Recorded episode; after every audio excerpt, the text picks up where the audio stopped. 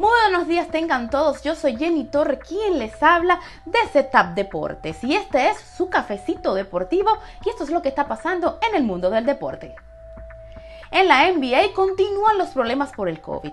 El día de ayer fueron suspendidos dos series, una entre los Mavericks y los Pelicans por no contar con sus ocho jugadores y el día de hoy no se jugará la serie entre los Celtics de Boston y los Chicago Bulls.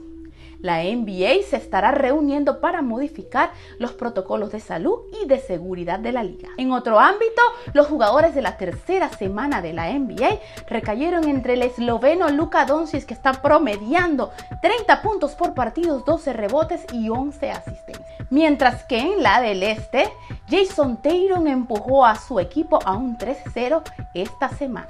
En otros deportes, en la NFL, el dirigente de los Patriots, Bill Belichick, declinó la invitación del presidente Donald Trump de recibir la medalla presidencial de la libertad tras lo ocurrido el pasado 6 de enero en el Capitolio. No, gracias, dijo el dirigente de la NFL y el ganador del Super Bowl en ocho ocasiones.